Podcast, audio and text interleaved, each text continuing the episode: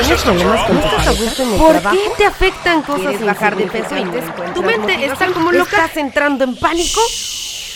Calma, siempre hay solución. Estás en Viernes de Mentes. Con Carla Maurel y Erika Juárez.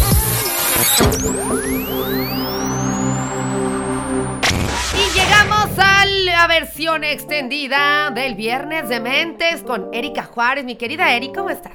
¿Cómo estás, Carlita? Aquí en cuarentenados. Oye, ya llevamos que dos semanas y cachito, ¿no? Bueno, por Ya. lo menos acá en Cancún creo que llevamos para tres semanas. Ya un ratito, la verdad es que comienzo a estresarme y a tener ansiedad cada día de la semana. Sí, señor, ¿cómo de que no?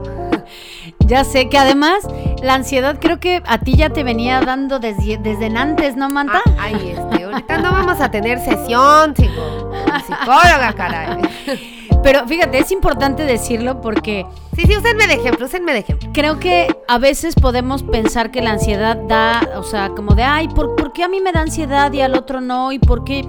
Y creo que como venimos también platicando en sesiones anteriores, est- este evento de, de estar en cuarentenados lo único que ha hecho es poner en evidencia las cosas que no habíamos resuelto desde antes y que más bien obviamente por la situación se intensifican y entonces se hacen presentes mucho más eh, fuertes, más presentes, con más intensidad y pareciera que es parte de la cuarentena y que esto lo, lo, lo- lo provocó y la realidad es que más bien solo lo, lo intensifica, lo detona, ¿no? Se está exacerbando mi ansiedad. Así es, y entonces las personas que a lo mejor ya, ya sentían ansiedad previamente y que tenían eh, ataques de ansiedad muy espaciados o que de repente ahí o como con una intensidad menor, ahorita está teniendo ataques de ansiedad más fuertes, más seguido, más presente.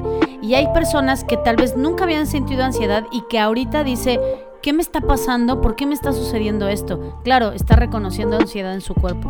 Ah, la primera pregunta, mi querida Eri, eh, ¿por qué da la ansiedad? O sea, para las personas que habríamos sufrido, habría- habríamos sufrido en algún punto eh, estos ataques de ansiedad, ¿por qué dan?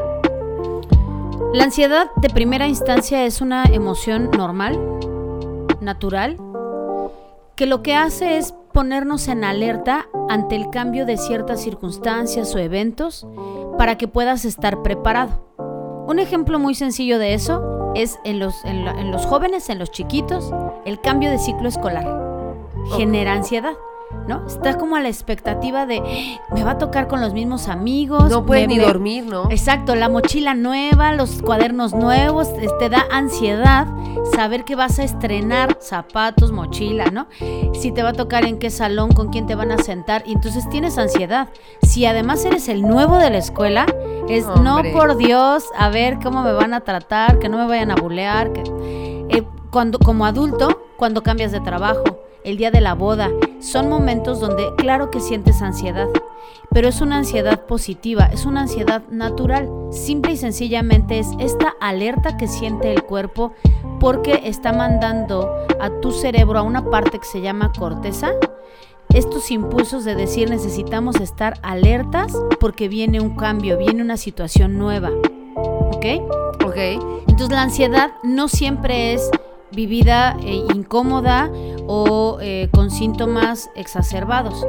Justamente entonces es que hay algo que se llama trastorno de ansiedad, que es cuando esta sintomatología que tiene un momento de duración, de, poca duración y que tiene un objetivo, un- una situación específica de para qué se hizo presente ya no es solamente ahí y además la situación que estoy viviendo cruza del tiempo natural, empiezo a tener un síntoma, síntomas de ansiedad propios del trastorno de ansiedad.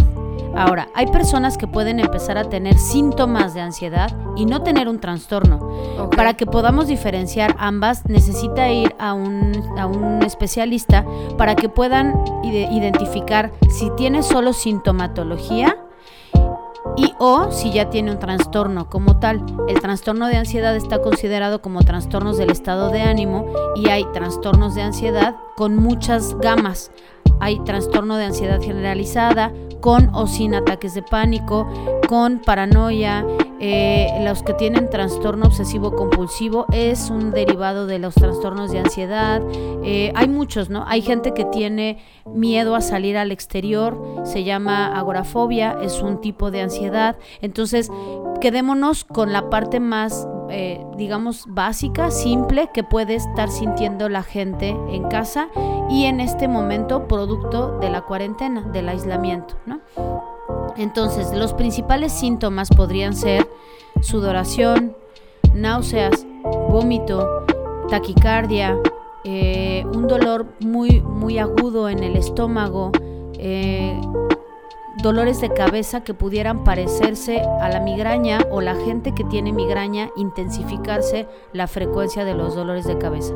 Cuando estos síntomas se hacen presentes eh, juntos, porque nunca se da uno solo, si tienes uno aislado, podría a lo mejor estar siendo respuesta a alguna otra, cosa.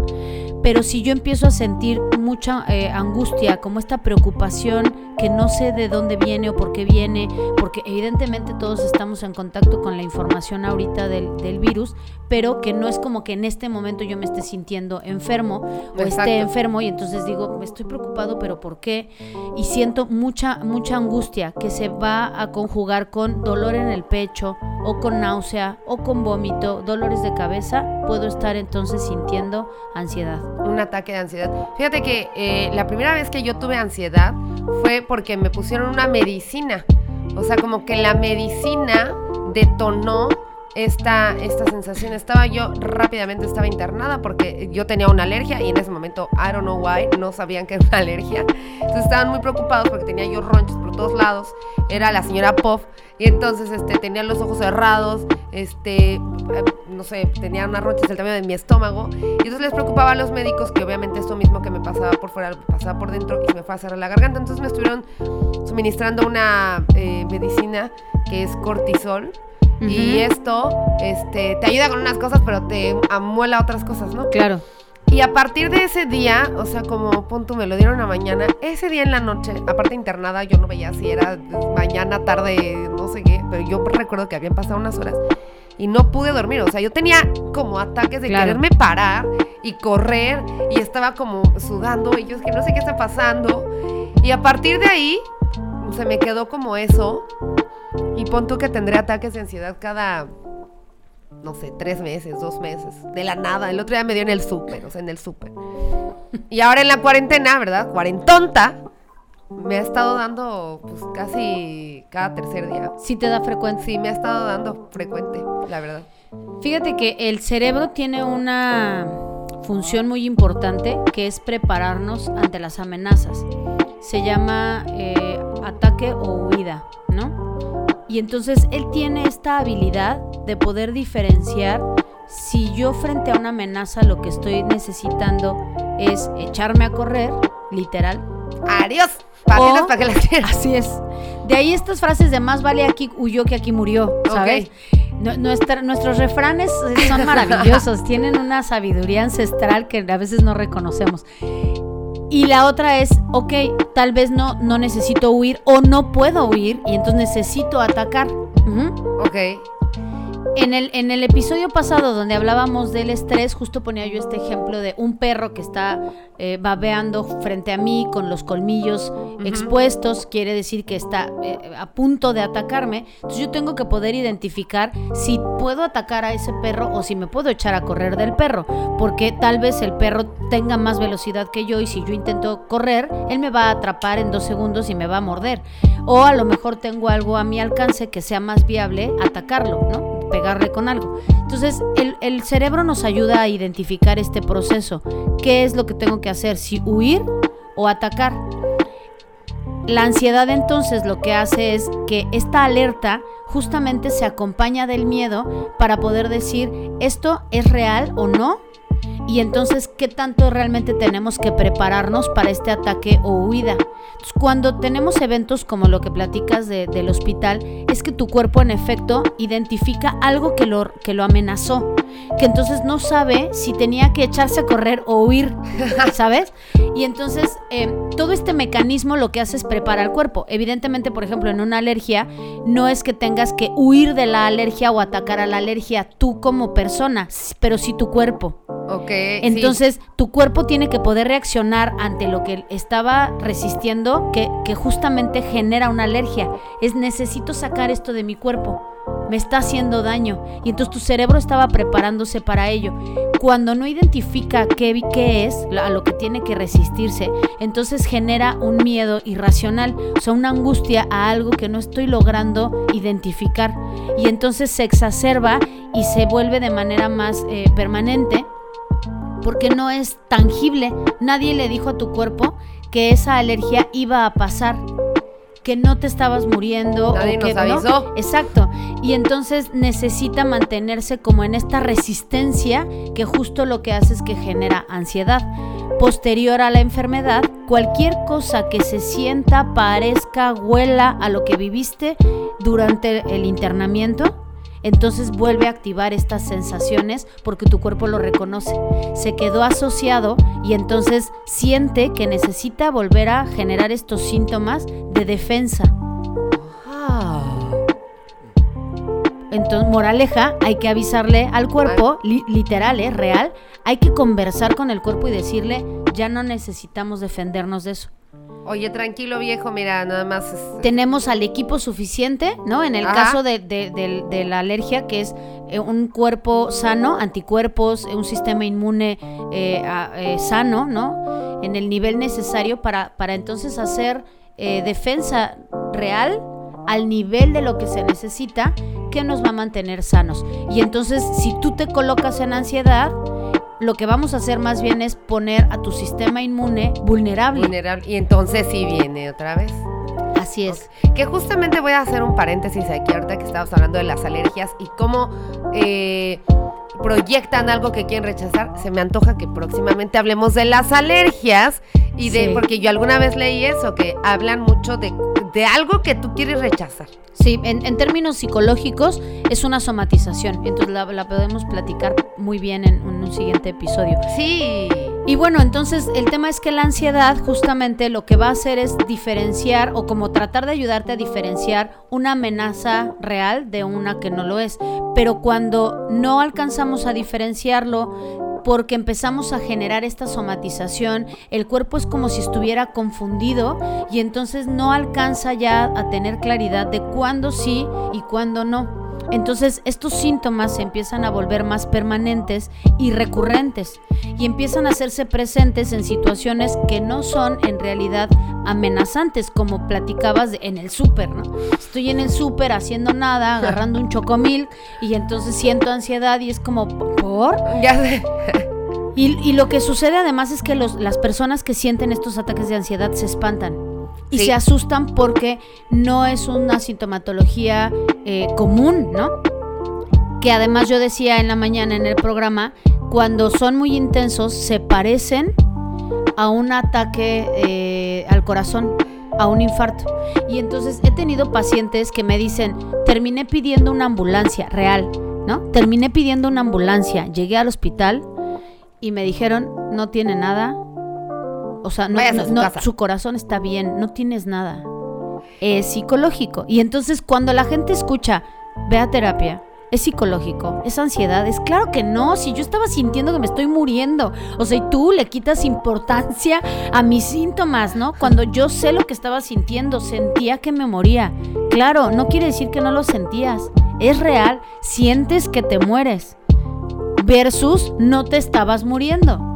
Solo sentiste que te estabas Exacto, muriendo. pero no es que no lo sientas, es real, lo que se siente es real. Por eso es tan complejo manejar la ansiedad, porque tenemos que poder primero, una vez que estás diagnosticado, yo, yo les digo a la, a la gente que está sintiendo, este, que tiene estos síntomas, primer- lo primero que tienes que hacer es ir al doctor para que te digan que en efecto no es nada físico. Descarta lo físico preferible que vayas y te digan, no, no es nada del corazón, no, ve a terapia. Pero qué tal que en algún punto de verdad le puedas tú restar importancia y si era algo físico. Entonces lo primero que hay que hacer en un protocolo real es ve al médico para que descarten lo físico. Ok. Una vez que descartan lo físico, entonces sí toma acción y toma la importancia. No creas que lo vas a poder resolver solo. No es cierto. Ve a terapia. Busca un especialista. Y aquí voy a hacer un anuncio personal. Ande y ve. No vayas al psiquiatra primero. No quiere decir que el medicamento no sea necesario. El psiquiatra, para que eh, podamos entender, los psiquiatras versus psicólogos, los psiquiatras eh, dan medicinas, los Así es, el no. psiquiatra es un médico especialista en psiquiatría y lo que él va a hacer es medicarte. Ajá. Los medicamentos son necesarios, pero no siempre. ok. Dependerá mucho del nivel en el que está. Sin embargo, si tú vas al psiquiatra, evidentemente lo que va a hacer es medicarte. Pero como no estás resolviendo el por qué te está dando ansiedad, entonces a la retirada del medicamento vas a volver a, a- va- va- van a ser recurrentes nuevamente los ataques de ansiedad. Porque no lo resolviste, solo le ayudaste a tu cuerpo a que lo matizara. ¿Sí? Ok, si tú vas al psicólogo, él, un, un psicólogo competente, ¿no? Él va a poder identificar si además necesites ayuda de un medicamento y entonces trabajen a la par. un psicólogo y un psiquiatra. Así es. O con terapia puedan apostarle de inicio y no tengas que medicar a tu cuerpo. Creo que es muy importante porque necesitamos apostarle a que tu cuerpo pueda generar lo que de, de- de manera natural está diseñado para hacer, para que tu cerebro en estas eh, eh, sustancias que genera, que es, es, eh, serotonina, dopamina y oxitocina, es la triada del- de los estados de ánimo, pueda eh, tener como este impulso natural para regresar a restablecerlo a través de la terapia psicológica. Si tu terapeuta decide que en efecto requieres además una ayuda psiquiátrica y el medicamento, confía en tu terapeuta y hazlo. Pero no al revés, o sea, no vayas primero al psiquiatra y entonces optes por ya no ir a terapia, porque cuando te retiren el medicamento vas a seguir sintiendo lo mismo. Entonces puede haber eh, psiquiatras que te digan, no, es que necesitas estar medicado de por vida. Híjole, yo, yo no le apuesto a la dependencia con el medicamento. Pues no, primero encontrar la, la fuente y creo que a partir de ahí podrían trabajar. Entonces, el punto es que puedan identificar su cuerpo, ¿no? Que la gente conozca su cuerpo, las personas que están escuchando este hermoso podcast, que puedan identificar su cuerpo y sus, y sus diferentes eh, representaciones, manifestaciones, síntomas. Y, que, y que reconozca sus ideas, porque acuérdate que la ansiedad es el conjunto de lo que siente mi cuerpo y de lo que estoy pensando. Yo ponía el ejemplo en la mañana en el programa de un tren. Eh, pueden ser un tren o puede ser una cadena y cada idea es un eslabón de la cadena y en el tren pues es cada vagón. A más largo se hace el vagón o la cadena, más intenso es lo que estoy sintiendo. Entonces yo necesito cortar cada eslabón o cada vagón para poder analizar qué pensamientos están ahí, qué es lo que estoy pensando que me está generando esta ansiedad y esta angustia. Porque hay mucho de lo que estoy pensando que, que puede no ser verdad o que puede no ser verdad de la intensidad que lo estoy pensando. Porque a lo mejor es real que nos podemos contagiar, pero no en la magnitud de, de cómo mi cerebro me lo está presentando. Eh, la ansiedad eh, se presenta en muchas circunstancias. Ahorita estamos usando el tema del COVID porque es, es lo que está presente y Lo todos estamos, ajá, todos estamos siendo vulnerables ante esta situación. Pero hay gente que siente ansiedad eh, random de muchas cosas, ¿no? Por las relaciones interpersonales, porque me van a poner el cuerno, porque en mi trabajo no soy suficientemente bueno, porque nadie me quiere, porque este no soy suficiente. Pongamos un ejemplo, un ejemplo, porque eh, el coronavirus, bueno, ya estamos hasta la coronavirus del coronavirus. Entonces, pongamos otro ejemplo, un ejemplo más casual, ¿no? Por ejemplo, la cuarentena como tal, separada del coronavirus, o sea, separada de la ansiedad que me da contagiarme y todo esto, estar encerrado en un solo lugar, o por ejemplo, convivir tanto tiempo con mi pareja, o eh, sentir que mm, celos porque me pueden estar engañando. Un ejemplo un poco más real. Sí, mira, creo que eh, hay cuatro, hay cuatro miedos como trascendentales en, en el ser humano, trascendentes en el ser humano, que es la libertad, miedo a la libertad. ¿A la libertad o a perder la libertad? No, no, el miedo a la libertad Oh, wow. Ahorita que nos explique. es todo, todo un podcast para eso. Eh, miedo al éxito, Ok. miedo al fracaso, que no es lo mismo, y miedo a la muerte. Esos son los cuatro miedos trascendentes del ser humano. Entonces, todo lo que hay en torno a eso nos puede colocar en situaciones de ansiedad, ¿ok? Entonces, eh, la cuarentena pareciera que lo que sucede es que nos, al sentirnos presos en nuestras casas o en nuestros propios contextos, entonces empieza, al no sentirme yo libre, empiezo a tener esta como ansiedad. Sin embargo, es que al estar afuera tampoco sé cómo ser libre. ¿Sabes? O sea, los seres humanos en realidad no sabemos ser libres, pero lo vemos cuando nos guardan. Ok. Entonces, al estar en cuarentenados, lo que sucede es, ¿qué hago en este espacio? Porque me siento entre cuatro paredes. Y entonces empiezo a, valorar lo que estaba afuera que tampoco veía quiero salir a una plaza, quiero salir al cine, quiero poder ir a una playa a gusto, quiero poder hacer las cosas que hacía en mi regular que estaban tan normalizadas que ya no las veía. Que aquí en Cancún mucho, mucho nos está pasando porque siempre decimos, ay, es que en Cancún no hay nada que hacer. Nada más hay mar y nada más hay plazas. Y nada más hay que ir a comer y al antro y se acabó. Y ahora lo quedaríamos por ir a la plaza, al cine, a la misma plaza todos los fines de semana. Claro, claro, sí, exacto. Donde es, oye, ¿y tú que vives en Cancún? ¿Vas seguro? ¿Vas muy, muy seguido al mar? Uy, sí, tú. Y decimos, no, la verdad es que pues, yo voy una vez al mes, si bien me va, o lo que contestamos es, es que ni tiempo hay. No tengo cuando tiempo. vienen los amigos, ¿no? Así es. Cuando vamos. Y hoy decimos, ¿qué daría por irme a tirar a la playa? 100%. Entonces, lo que sucede cuando uno está en cuarentenado es que se pone de manifiesto el quiero salir, quiero salir, quiero salir, porque cuando estaba afuera no lo valoraba. Entonces tengo que poder identificar los pensamientos que están alrededor en, casos eh, particulares, ¿no? O sea, el análisis de cada uno de nosotros, porque no podemos generalizar. Cada uno de nosotros genera ideas diferentes por tu propia realidad. Entonces, a mí, ¿qué es lo que me está haciendo sentir preso en mi propia casa? Que no sé convivir con la gente, que estoy harto de ver a, las mismas, a las mismas personas, que estoy cansada de tener que cuidar a mis hijos, porque ojo, no, no eres mala persona, no eres mala mamá, no eres mala pareja, por empezar a tener estas ideas de decir, Dios bendito, amo a mis hijos, pero estoy harta de ellos, los quiero de verdad colgar del árbol.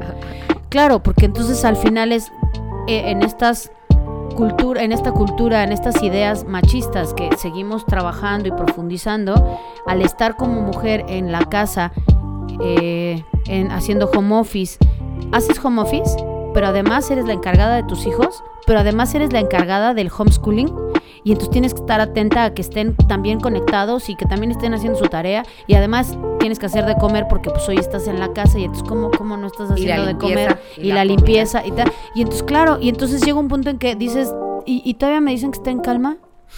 y todavía quieren que respire. Dios, me quiero salir corriendo y quiero aventarme por la ventana, claro. Y entro en ataques de ansiedad porque quisiera darle un, un trancazo a mis hijos de decir, por Dios, cállate ya.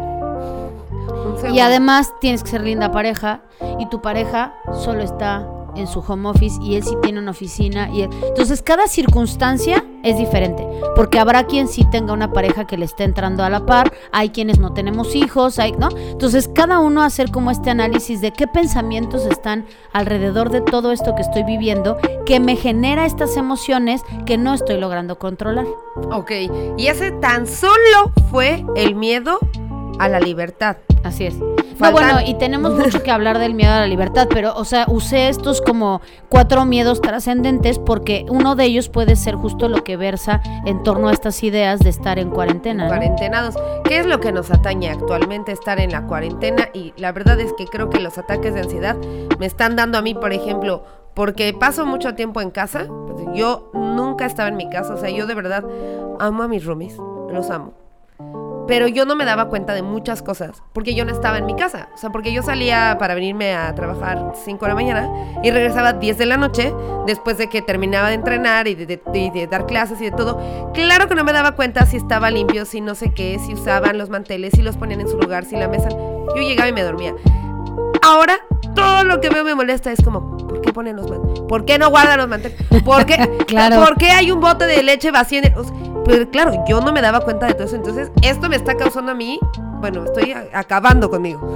Sí, y que no es que no sucedieran, es que no los notabas. No lo notaba, no me daba cuenta. Y entonces fíjate, con el ejemplo que nos pones, podríamos pensar, en realidad, ¿qué es lo que me genera ansiedad? De eso, ¿qué es lo que me genera ansiedad? ¿Por qué estoy siendo irritable frente a la situación? ¿Porque quiero que sea mi manera? ¿Porque lo que pone entredicho es mi control? Eh, ¿Porque me doy cuenta a lo mejor más bien que la convivencia me cuesta? porque tal vez no sé dialogar y llegar a acuerdos con otro en un espacio donde ambos tenemos la misma responsabilidad de mantenerlo en orden y limpio. ¿Qué es? Porque para cada persona podría ser una respuesta diferente. Y entonces de eso darme cuenta que tal vez eh, la medida en la que yo lo estoy eh, colocando, co- qué, qué tan gorda es esta emoción y este pensamiento, pudieran desinflarse un poquito al darme cuenta que tal vez no es de la magnitud que yo lo estoy mirando. Que todo se está exacerbando, como dijimos hace rato. Claro, y que no quiere decir que no sea molesto que haya un bote vacío de leche en el refri, pero a lo mejor tengo que tomar acción de una manera diferente. Que no es eh, que, que mis hijos no sean eh, incómodos o molestos, o no, porque están ahí 24-7 y me los tengo que soplar todo el día, gritando, peleando, así. Entonces no quiere decir que no sea eh, exacerbante, ¿no? Que, ¿no? que no pierda yo cabales. Sin embargo, tal vez no de la medida que lo estoy viviendo, porque más bien se intensifica al estar ahí metida con el chamaco 24/7, ¿no? Ok, ya vimos, o más bien ya escuchamos cómo se llega a la ansiedad, cómo lo podemos identificar. Ahora, ¿cómo lo podemos aliviar, Erika? Por favor, la respuesta al millón. Técnicas, técnicas, técnicas, sí. Ten, ten, ten. Bueno, les vamos a dejar una meditación al final para que puedan eh, escucharla. Porque creo que una de las cosas que necesitamos aprender, Carlita, es a hacer contacto con, con nuestro interior, a tener conversaciones más profundas con nuestro, con nuestro otro yo, ¿no? Con nuestro dark side, para poder hacer negociaciones eh, con él y decirle, a ver, calma, calma, calma, pero que no solo es como decirle justo yo a mi cabeza de, ay, vamos a estar bien, vamos a estar Ay, ya tranquilos, cállate, ya. así. Porque obviamente tiene muchísima fuerza, tiene mucho poder sobre nosotros y no solo es decirnos calma, todo va a estar bien. Porque además la realidad es que esa frase de calma, todo va a estar bien puede ser una gran mentira. A lo mejor las cosas no van a estar bien y sin embargo tengo que poder guardar eh, cordura, ¿no? Y estar tranquilo frente a la no calma. Ok, ¿No? Ay, O sea, me gusta, porque no es- calma. Sí, porque no es, no es que esté yo mal, es solo puedo estar no, sin calma, ¿no? O sea, no, no, estoy, no estoy en calma, pero puedo estar en mi, en mi centro. Puedo lograr estar yo ecuánime, cuerdo, eh, eh, eh, estando incluso sin calma. Porque pregúntate si hoy todos tenemos certeza o claridad de De qué va a pasar, ¿no? La neta no. Pero aún en no calma, puedo estar en calma. Puedo estar no deschavetado. Exacto, en mi centro. Entonces, bueno, les vamos a dejar una meditación para que eh, vayan poco a poco profundizando y aprendiendo a estar en contacto. Algo que nos cuesta mucho trabajo es estar en silencio interior. Y entonces, justo una de las técnicas que todo mundo que hable de ansiedad te va a decir es tienes que aprender a respirar. Ok, Tenemos que aprender a respirar porque aunque respiramos de manera natural para mantenernos vivos, no sabemos respirar para mantenernos en calma. Entonces, una de las técnicas para lograrlo puede ser tumbarte en el piso, que es incluso un poco más fácil que sentados, pero el mismo ejercicio lo puedes hacer sentado o acostado. Sin embargo, acostado lo que te va a servir es que puedes poner un libro. Antes existía la sección amarilla, ¿no? Que Sí. para los millennials van a decir, no, ¿eso qué es, no? Era un librote bien gordote amarillo donde venía el directorio de todo lo que hoy está en, en internet, ¿no?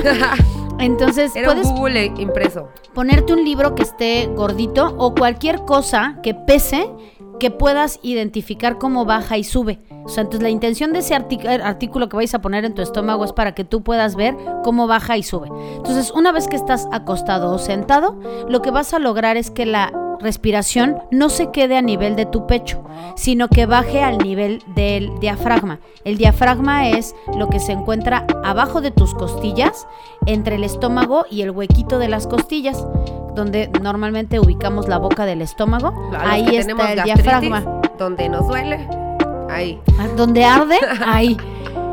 Y entonces imagina que ahí tienes un globito, que en efecto adentro tenemos como un globito. Y ese globito tenemos que poder inflarlo cuando metes aire. Que cuando respiramos normal, lo- al contrario, lo metemos. Ajá. Inflamos el pecho y ese globito se mete. ¿Ya viste? Sí. Y Sí, entonces sí. ahora hay que hacerlo al revés. Lo que tienes que hacer es que el pecho se desinfle y entonces el diafragma se infle. Por eso es más fácil cuando estás acostado porque entonces vas a poder notar cómo ese libro o lo que te hayas puesto sube. Entonces metes aire y se infla esa bolsita. Y te quedas ahí tres tiempos sin aire. Uno, dos, tres, sueltas. Y desinflas. Te quedas tres tiempos sin aire y metes. Ahora, platicábamos que existen algunos GIFs Sí. que llevan un tiempito, tac, tac, tac, tac, tac, tac, que se va construyendo para poderte enseñar que una respiración diafragmal o diafragmática tiene que durar promedio 10 tiempos, 10 segundos. Diez Al segundos de principio no te va a salir, porque como tu diafragma está tan chiquito, porque no lo usamos, vas a respirar en 3, 4 tiempos y ya te dio hasta, hasta ahí llegó el aire. Y tienes que poner una mano en el pecho para que puedas identificar que no se infle, que no, que no subas los hombros o el pecho. Entonces, cuando tú sientes que ya va a empezar a alzarse, hasta ahí llegó. Entonces, claro, vas a sentir que ni te metes aire porque el diafragma es tan chiquito que no te da para más. Pero como cualquier músculo, tienes que entrenarlo. Entonces, poco a poquito va a ir creciendo y se va a ir haciendo más grande a medida que llegues a esos 10 tiempos. Entonces, tenemos que aprender a tomar aire en 10 tiempos, dejar sin aire 3 tiempos, sueltas en 10 tiempos y te quedas sin aire 3 tiempos. Este ejercicio hay que hacerlo por lo menos 5 veces. Esto, aquí tengo una pregunta, Eri. Esto lo estamos haciendo para controlar un ataque de ansiedad. Pero mi pregunta es, ¿qué papel juega el respirar para controlar? O sea, o sea, ¿qué, ¿qué magia hay detrás de que le metamos aire a la cabeza o no? ¿Qué hay? Claro, lo que pasa es que la ansiedad lo que va a ayudar es que todos tus sistemas se regulan, todos tus sistemas. Somos un sistema compuesto por sistemas. Endocrino, respiratorio, circulatorio, tal, tal, tal, ¿no? Y entonces cuando tú respiras, lo que pasa es que tu cerebro tiene el tiempo suficiente para hacer las acciones necesarias. Y entonces todo se, se, coloca en congruencia con eso. La meditación, la oración, eh, la, meditación compasiva, el mindfulness, todas las disciplinas que, se- que están creadas y la, y la religión, eh, todas las religiones, al momento de la oración, lo que hace justamente es poder contactarte a ti con tu interior y a ti con, los, con, con- con el ser supremo para que podamos estar conectados. Y lo hacemos a través de la respiración, porque la respiración justamente le ayuda a todo tu cuerpo y quien cree en el tema de los diferentes niveles de cuerpo, que yo soy de esas, a tu cuerpo físico, tu cuerpo mental y emocional, tu cuerpo energético y tu cuerpo espiritual en congruencia para que pueda entonces regularse e incluso sanarse a sí mismo. O sea, como que tenemos, estamos en un cuadro de ansiedad, digamos, y mi sistema endocrino está por allá, mi sistema nervioso está por acá, mi sistema este respiratorio, por ejemplo, está en crisis, ¿no? O sea, todos están, por eso estamos sudando, estamos, Claro, entonces todos están jalando para donde quieran. Entonces la respiración lo que hace es que el cerebro, a ver muchachos, vengan, vamos a, a calmarnos, vamos a platicar, exacto. Es como hacer una gran junta y decir, a ver, tú estás por allá tocando, tú por allá, eh, eh, pero no estamos en armonía. Cada uno genera su propio sonido y su propio ritmo, pero entonces necesitamos, respetando lo que hace cada quien y como lo hace cada quien, hacer una armonía y tocar la misma pieza juntos. Ok. Entonces el cerebro dice, eh, eh, eh, a ver, atención, que necesitamos todos estar jugando para el mismo juego o tocando la misma canción, estándose al mismo frente. Entonces necesitamos una junta, quietos todos. Este muchacho no es nuestro enemigo, hombre, hay que tratarlo bien. Todos enterémonos muy bien. Me late, me late. Entonces la, ahí está, porque yo dije, bueno, ¿de dónde vendrá? Dije, he escuchado mucho oxigena tu cerebro. Este, por ejemplo, cuando yo, yo que soy entrenadora, este, tomé un curso, me decían, cada que alguien se lastima o algo, necesitas ayudarlo a oxigenarse primero, ¿no? Que respire, que se calme y a partir de ahí ir viendo eh, la lesión a qué grado llegó, ¿no? Entonces yo, yo dije, bueno, pues tiene mucho sentido oxigenar. Pero luego dije, ¿para qué se oxigenan? Entonces es eso, ¿no? Como Claro. bajar Y que además ante una lesión, por ejemplo, algo que se hace manifiesto evidentemente es el dolor. El dolor es una función también en el cerebro natural porque lo que hace es eh, alertar a los sistemas para que generen un, an- un anestésico natural para que el dolor pueda ser soportado y que entonces pueda ser manipulado, ¿no? O curado, vamos. Entonces cuando yo empiezo a respirar, justo el cerebro tiene el tiempo de identificar qué hay que hacer. Y entonces le dice al equipo necesario, necesitamos mandar anestesia a este lugar. Ok. Porque si yo solo veo la lesión o solo me quedo clavado en el dolor que estoy sintiendo, voy a entrar en un ataque de pánico y colapsan todos mis sistemas. Y em- entra después, mucho tiempo después que haya pasado esa lesión, cuando pase algo parecido, viene un ataque de ansiedad que te va a recordar este Así primer es, ataque. como lo que te pasó en el hospital. Es correcto. Que eh, muchas veces he visto también en lesiones, porque me ha tocado ver bien feas lesiones, que se lastiman, o sea, de que, de que se rompen el brazo, o sea, el brazo es una S, y no les duele. Pero cuando se ven, o sea, como que su cerebro se apagó.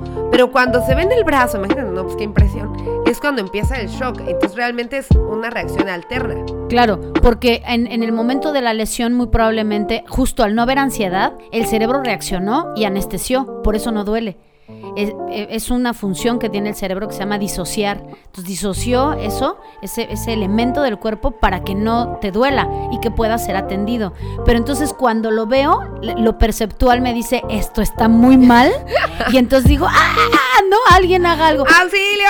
Claro, pero pues al final es como, claro que hay que resolverlo, pero la ansiedad no, no te ayuda en ese momento, ¿no? El cerebro ya había apagado el, el elemento del cuerpo que estaba lastimado, ya lo había quitado de la escena. Entonces, ¿para qué hacemos estos, este, para qué exacerbamos así? Obviamente el tema es que necesitamos entrenarnos para que nuestro cerebro piense adecuadamente. Entonces, lo natural, seguro quien nos está escuchando podrá decir, pues ¿quién no se va a espantar al ver un brazo roto, no? Claro, yo creo que es una reacción natural, pero también depende mucho de cómo aprendimos desde que éramos chiquititos que se resuelve eso.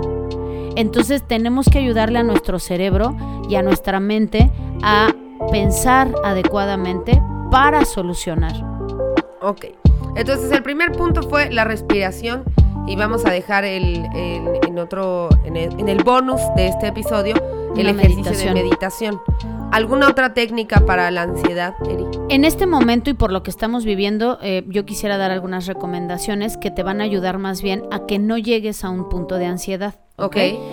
Porque creo que más que lo, lo resolutivo, también hay que aprender a prever.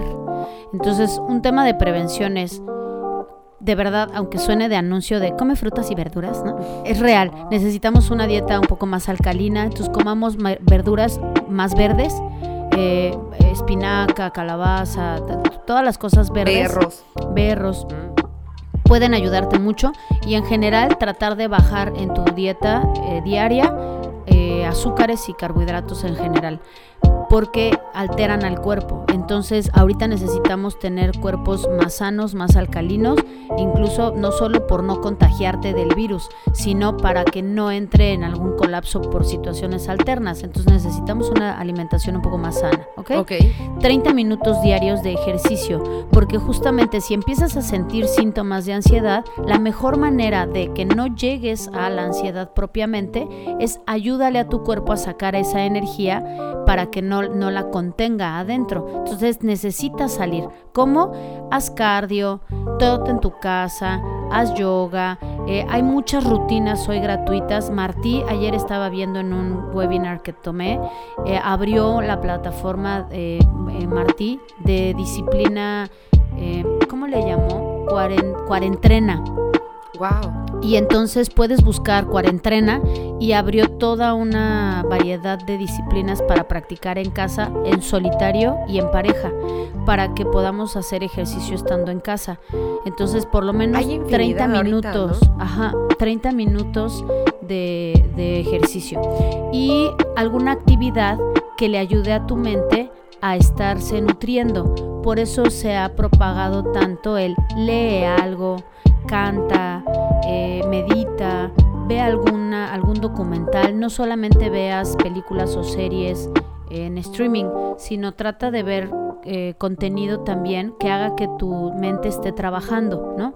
Entonces, eh, con esas, esas tres cosas podemos ayudar a que prever un ataque de ansiedad ahorita que estamos en cuarentena. Entonces, repito bre- brevemente, una alimentación más sana, 30 minutos de ejercicio y contenido nutritivo para nuestro cerebro y nuestra mente. alterna. Así es.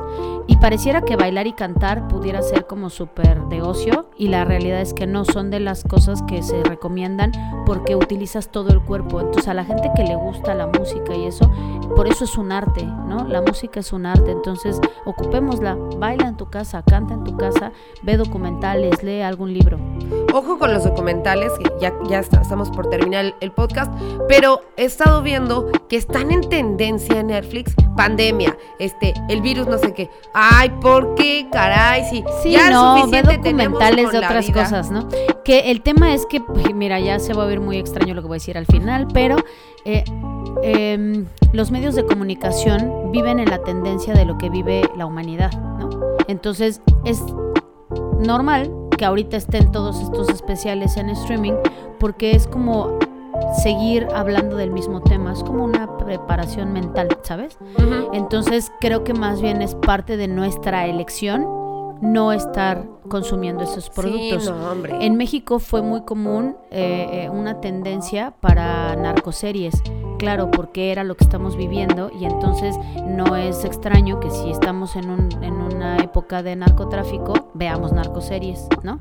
Y entonces ahorita estamos en pandemia y todo el conde- contenido es de virus, la pandemia, el, el apocalipsis, el entonces eh, tenemos que estar mucho más claros de cuál es el contenido que, que nosotros consumimos. Entonces, aunque esté a tu disposición, elige no hacerlo, elige nutrir tu cerebro. Cuiden su mente, por favor. Así es. Cuiden su cabecita. Pues ahí está. Con eso cerramos este viernes de mentes extendido, hablando de la ansiedad con algunas eh, técnicas preventivas y solucionativas. Quiero creer que así se diga. Mi querida Erika Juárez, muchas gracias. Muchas gracias a ustedes. Te quiero harto, Carlita. Ay. Sigamos en cuarentenadas y en Sigamos sana en cuarentena. distancia. Quiero que sepan que Erika y yo de verdad hemos estado manteniendo nuestra distancia, a pesar de que siempre que nos veíamos nos abrazamos. Ahora no. Solo nos vemos con ojos de amor. Es correcto. Muy bien, pues esto fue el Viernes de Mentes con Erika Juárez y con Carla Maurel. Muchas gracias y nos escuchamos la próxima. Chao, chao.